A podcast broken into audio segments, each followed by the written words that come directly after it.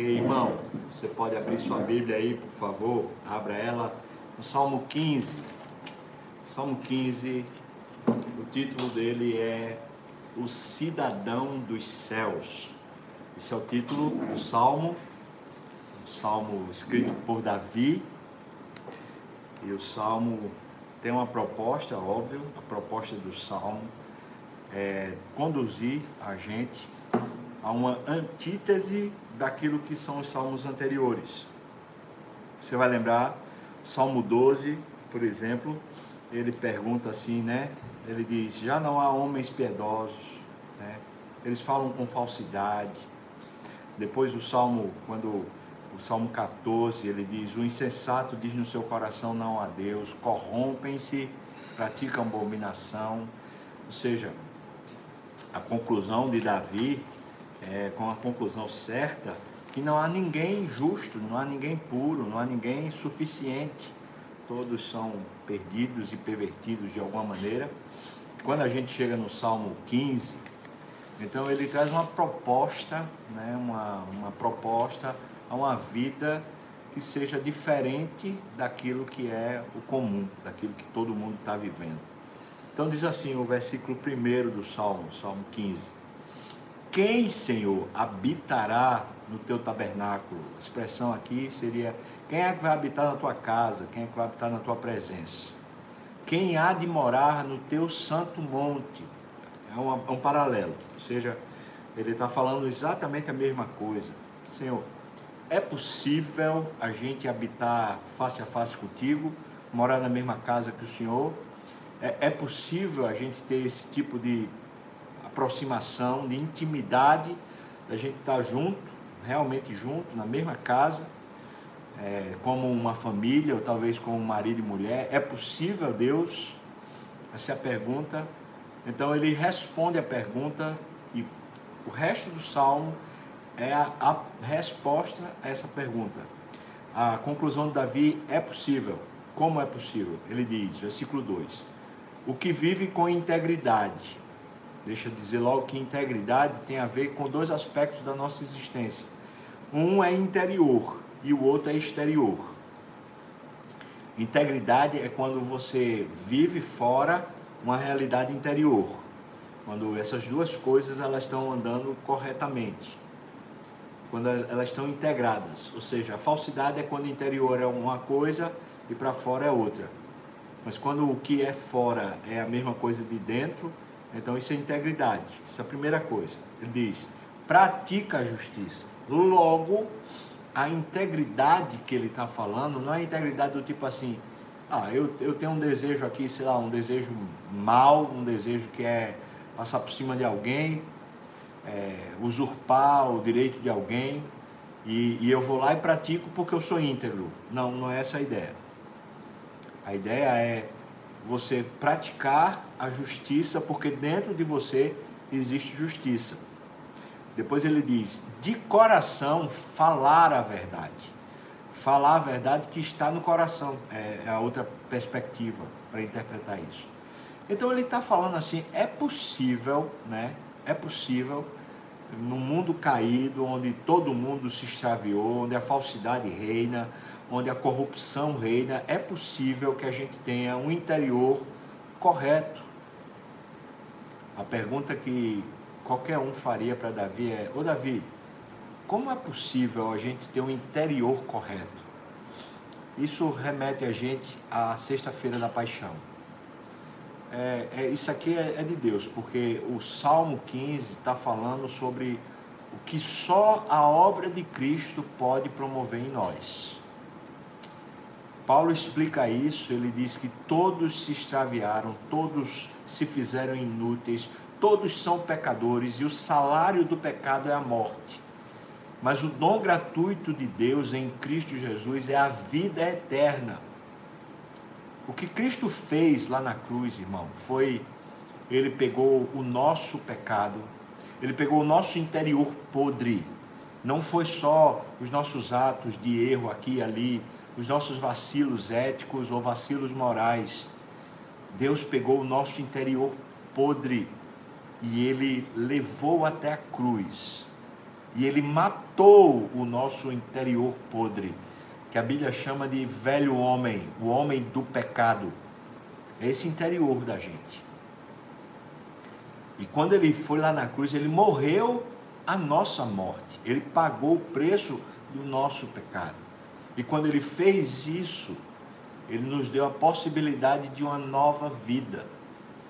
Porque Jesus ressuscitou ao terceiro dia, anunciando que nem a morte, nem o pecado e nem o diabo têm ou terão poder sobre nós, porque a gente já passou da morte, esse interior podre, a morte da gente, para a vida, um novo interior, uma nova vida interior, uma vida de Deus, a vida do próprio Filho de Deus dentro de nós. Então é possível sim para nós que cremos no sacrifício de Cristo como sendo sacrifício em nosso lugar, é possível sim que a gente tenha um coração puro e a gente tenha um interior santo e que isso nos leve a uma vida pura e a uma vida santa. E é claro que a gente continua cometendo é, erros e pecados, porque a gente continua com hábitos que a gente está deixando de vivê-los. Mas eles eram hábitos, os hábitos da velha criatura os hábitos desse homem mau. Então, quando uma pessoa que foi salva por Jesus pratica a falta de ética, pratica o erro, pratica o pecado, na hora que ele faz isso, ele age contra ele mesmo, porque agora ele dentro dele é uma nova vida, uma nova criatura. Versículo 3, ele diz, continua a resposta falando sobre essa integridade. Ele diz: o que não difama com a sua língua. Foi o que ele falou, fala a verdade. De coração ele fala a verdade. Ele não difama com a sua língua, não faz mal ao próximo, nem lança injúria contra o seu vizinho. Ou seja, aprende a ter um respeito real no coração para com o próximo.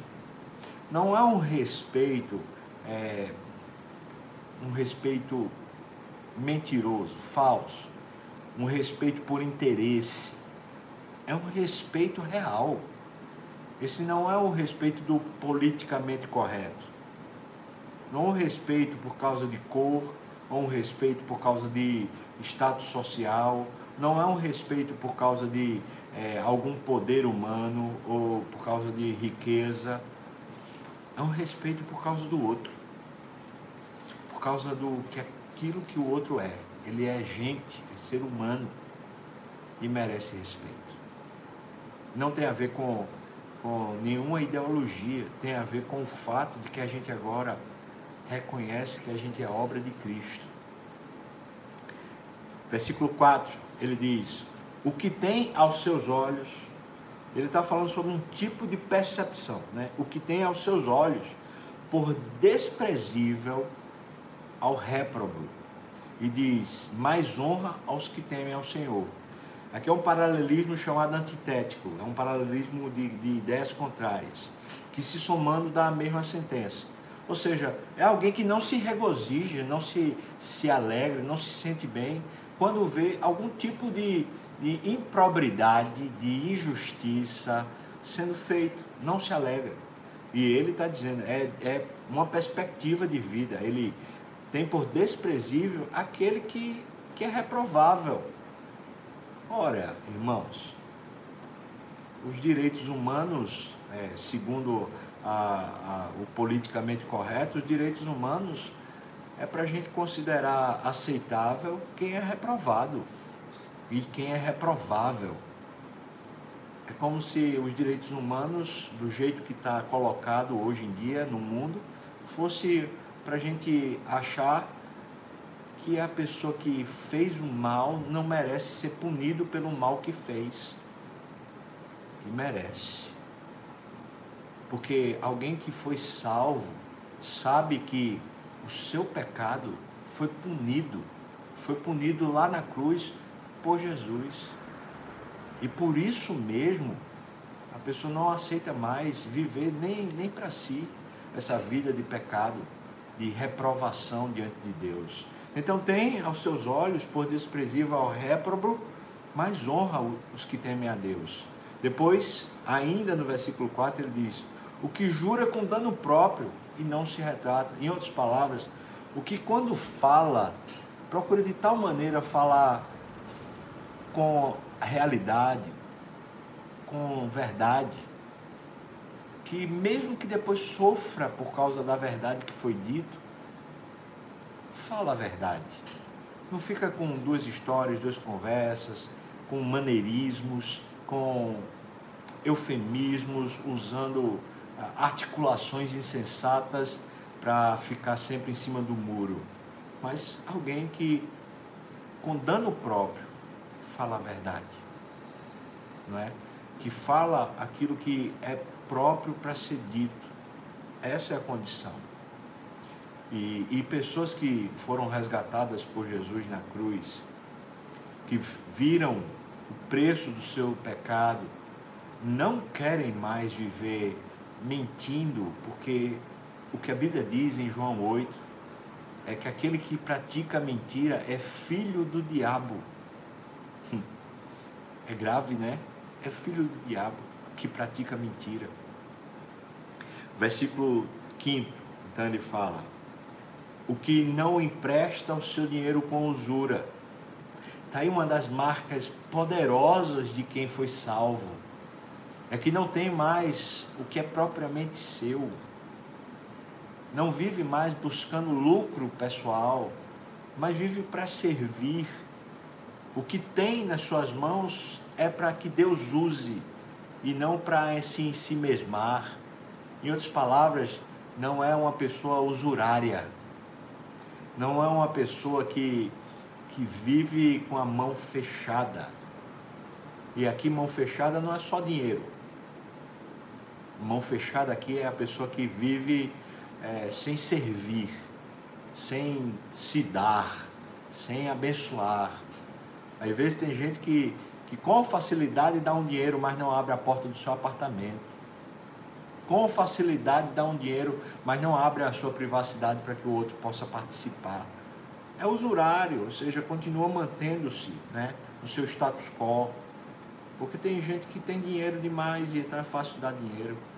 E é difícil, por outro lado, abrir o coração. Mas também tem gente que nem abre o coração, nem abre a mão. Esses ainda estão numa situação mais grave, não é? Pois aqui a situação é essa, é que o dinheiro é um sinal de que você tem um coração generoso, não é? Você está pronto para se dar, para acolher, para abençoar, para cuidar do outro, né? para fazer o outro se sentir digno de alguma maneira, falando a verdade, sem falsidade, sem mentira, sem man maneirismos mas conduzindo o outro para um novo patamar. Ele fala: não aceita suborno contra o inocente. E aqui é uma sentença muito bem feita por Davi. Claro, o Espírito Santo. É que o suborno destrói o inocente. Beneficia aqui, entre aspas, o culpado, o, o sem vergonha, ele, ele se beneficia tanto o que recebe o, o, o, suborno como o que paga o suborno se beneficia sem vergonhice, mas sabe quem ele destrói? Ele destrói o inocente, porque tem um, uma, uma continuidade nesse processo e, e aqueles que estão por debaixo disso, os pobres, os, os desvalidos, os que estão à margem social, eles é que são prejudicados. Uma pessoa que foi foi tirada do império das trevas, foi tirada da sua vida de pecado, através da, da morte de Jesus, a pessoa não aceita mais viver assim, viver de maneirismos, usando de, de maneira imprópria recursos só para se beneficiar e sabendo que isso vai prejudicar outros. Nosso Brasil, infelizmente, está cheio cheio de, de pessoas que, que continuam praticando isso. Ontem eu estava conversando aqui com um irmão muito aperreado nesses processos que estão acontecendo agora no Brasil. E ele estava contando a história de que ele tinha que tirar um documento do negócio dele. Para tirar o documento, um determinado órgão aí do governo falou que ele precisava, se ele desse 300 reais, ele, ele receberia rápido o processo. E ele se recusou porque ele é crente. Sabe o resultado disso? Já faz aí quase seis meses que ele vem recebendo mais e mais encargos para poder resolver o problema. Ele leva para um órgão, o órgão manda fazer outra coisa, manda fazer outra coisa, já tendo um parecer do juiz em seu favor. Ele, ele sente né, o peso dessa, dessa atitude. Ele, como inocente, porque resolveu não se corromper, ele sente o peso dos corruptos todos e dos corruptores todos. Então ele não consegue resolver uma coisa que já tem um parecer do juiz, porque o processo todo está cheio de suborno. Acho que você já viveu isso. A gente vai, vai querer tirar algum documento, uma casa própria, resolver um problema, outro sempre tem, né? Alguma coisa está ligada à justiça, ligada aos órgãos públicos, sempre tem que se pagar um negocinho, fazer um negocinho outro. Nós nos cansamos disso, né? É porque a gente sabe que quem fica inocente nessa situação é sempre quem vai ser penalizado. Seus processos não andam, seus processos ficam à mercê do homem mau e do ímpio. Mas a gente quer ter uma nova vida que foi comprada por Jesus. A gente deixa viver assim, porque a gente continua inocente para a graça de Deus, para a glória de Deus. A gente continua vivendo a vida pura, porque a gente quer morar com Deus todo dia, na nossa casa, na nossa vida. Mais do que ter os nossos processos deferidos, a gente quer a presença de Deus. Não é isso? A última sentença no versículo 5 é: Quem deste modo procede, né, não será jamais abalado. Veja que a palavra proceder aqui no, no hebraico é trabalhar, fabricar, produzir, lidar, agir, executar, efetuar. Esses são sinônimos no hebraico. Ou seja, quem vive a vida assim, mais ou menos isso. Quem vive a vida assim, sendo coerente o seu interior com o seu exterior, vivendo uma vida de justiça porque foi mudado por causa da obra de Cristo, quem vive assim não será jamais abalado. Ah, vai sofrer injustiça, como falei agora do exemplo do meu, meu irmão querido lá. Vai passar alguns perrengues porque vai, vai viver uma vida de inocente mas certamente vai viver uma vida cheia de alegria e de poder, porque vive com Deus. Porque a pergunta que começou esse salmo foi: quem é que vai habitar na presença do Senhor? E a minha resposta dentro do salmo seria: aquele que vive apaixonado por Deus. Quem vive uma paixão real por Deus, que deseja mais a presença dEle do que os favores desse mundo, quem foi conquistado pelo amor dele revelado na cruz, não vive mais para tentar ser feliz, já é feliz. E esse é o resultado da nossa paixão por Deus. É que a gente, ao ver a paixão de Cristo por nós, nós vivemos apaixonados por Ele. E quem vive apaixonado por Ele, quer habitar com Ele, vive uma vida reta movido pelo amor e não pela obrigação ou pela imposição religiosa. Quando o amor da gente por Deus é pequeno, a gente vive só uma falsidade, às vezes fazendo certo aparentemente com o coração podre. Mas quem vive apaixonado por Deus, não só quer de todo o coração agradá-lo, mas também na sua prática, às vezes com dano próprio, vai viver de forma coerente. Eu quero perguntar a você: você é apaixonado por Deus? A gente pode e deve ser apaixonado por Deus. A Bíblia diz para nós que nós o amamos porque Ele nos amou primeiro. Quer, quer se sentir apaixonado por Deus? Quer voltar a ter paixão por Deus? Eu vou lhe dar uma sugestão. Olhe para o amor dele por você. Mas não olhe tentando assim, por exemplo, ai, Deus é tão bom, me deu, me deu uma família. É, Ele é bom, ele, ele me deu uma família. Ah, Deus é tão bom e me deu uma casa, me deu um recurso, me deu uma coisa, me deu outra. Essas coisas, elas revelam um cuidado de Deus, sim. Mas você quer ver paixão de verdade? Você quer ver um amor incalculável de verdade?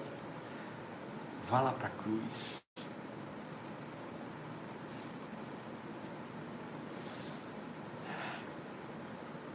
Ali. É ali.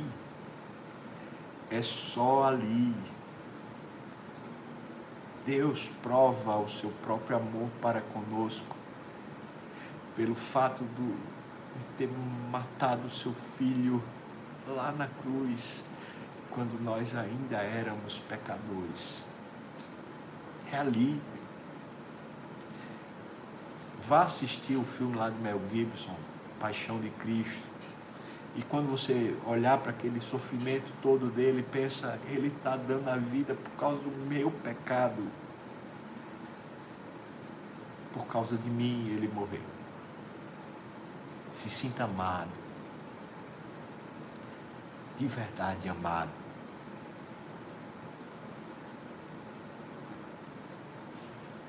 como Ele nos ama. Como Ele nos ama.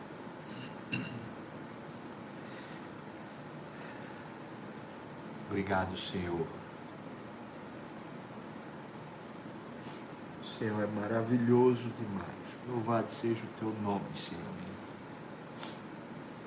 Abra, Senhor, os nossos olhos espirituais para vermos, entendermos e sentirmos todo o amor que o Senhor tem revelado para nós naquela obra do teu filho. Ó Senhor, nos ensine assim. Abençoe esse dia, para que esse dia seja aquele dia, Pai, onde a gente é resgatado. Abençoe o dia de amanhã e domingo, para que esse final de semana marque profundamente a nossa história, Pai. Eu te peço no nome de Jesus. Amém, Senhor.